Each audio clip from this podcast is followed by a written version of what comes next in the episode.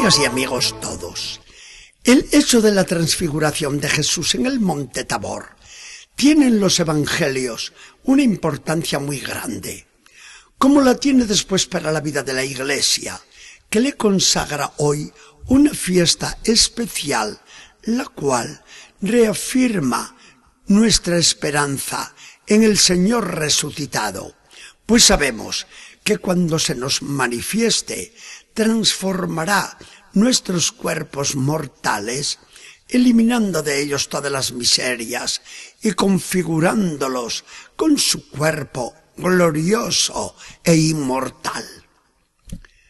Lo que pasó en el Tabor lo sabemos muy de memoria.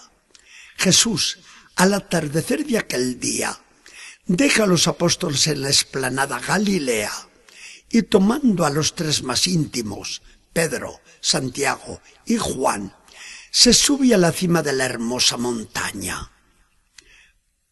Pasa el Señor la noche en oración altísima, dialogando efusivamente con Dios su Padre, mientras que los tres discípulos se la pasan felices, rendidos al profundo sueño.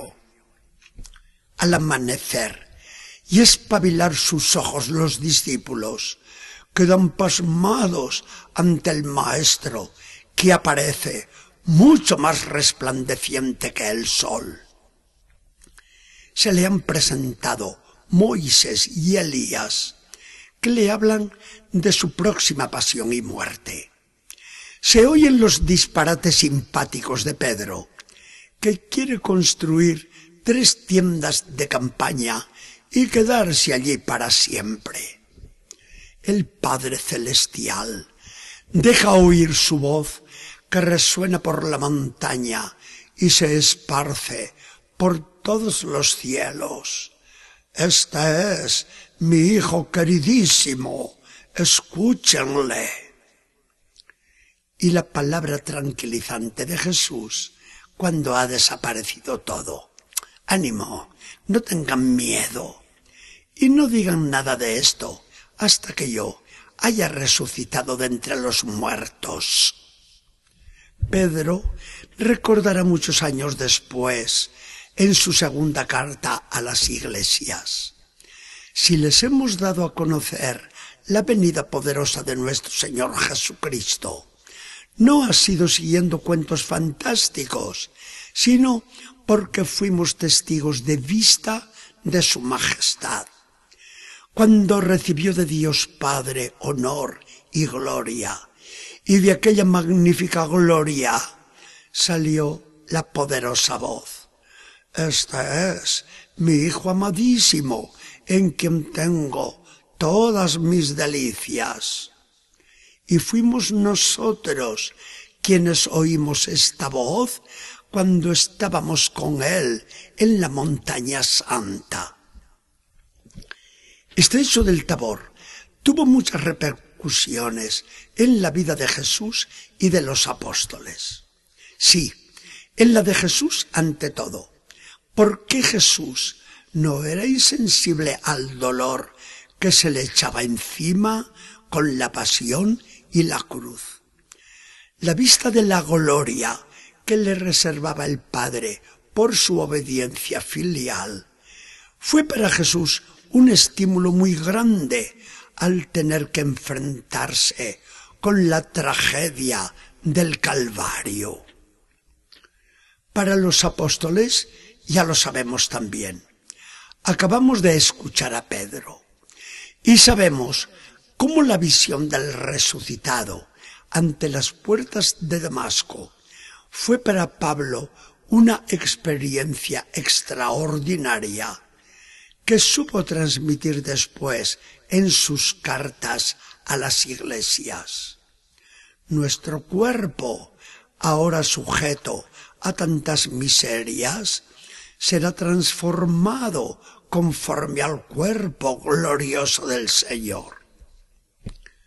Así lo es también para nosotros, porque la vida no se nos ofrece siempre risueña, sino que muchas veces nos presenta unas uñas bien aceradas. En esos momentos de angustia, recordamos con la visión del tabor la palabra del apóstol San Pablo. Comprendo que los padecimientos del tiempo presente no pueden compararse con la gloria que un día se nos revelará. Cuando todo nos va bien en la vida, solemos decir con Pedro, del que dice el Evangelio que no sabía lo que se decía, que bien se está aquí. Pero es cuestión de dejar el tabor para después. Ahora hay que subir a Jerusalén con Jesús. Es decir, hay que cargar con la cruz de cada día, porque en el Calvario nos hemos de encontrar con el Señor, para encontrarnos seguidamente con Él en el sepulcro vacío. La transfiguración fue un paréntesis muy breve, aunque muy intenso, en la vida de Jesús. Detrás quedaban casi tres años de apostolado muy activo, en los que había predicado y hecho muchos milagros. Ahora había que enfrentarse con Getsemaní, la prisión, los tribunales, los azotes y el Gólgota. Pero la experiencia del Tabor le anima a Jesús a seguir adelante sin decaer un momento. Para nosotros es cuestión de mirar a nuestro jefe y capitán, Cristo Jesús. Hay que tener fe en Dios cuando nos brinda la misma gloria que a Jesucristo.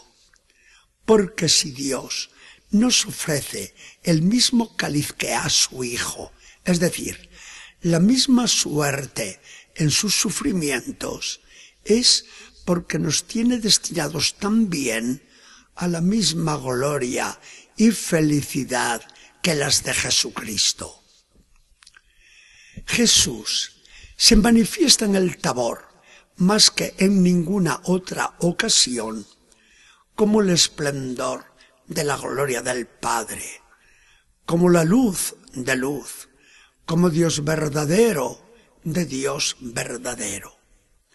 Nadie ha visto la gloria interna de Dios, pero mirando a Jesús envuelto en una luz que opaca y anula del todo la luz del sol, nosotros llegamos a barruntar lo que es ese Dios que un día veremos cara a cara y que nos envolverá con sus esplendores. Esos esplendores que son ya ahora una realidad que llevamos dentro, aunque no los veamos. La gracia del bautismo nos ha transformado en esa luz que nos hace gratos y tan gratos a los ojos divinos. Señor Jesucristo, qué grande, qué amoroso y qué humilde te muestras en el tabor. ¿Cuándo? Pero ¿cuándo nos será dado gozar de aquel espectáculo que enloqueció a los discípulos? Ya vemos que nos preparas cosa buena de verdad. El caso es que sepamos merecerla. Que el Señor nos bendiga y acompañe.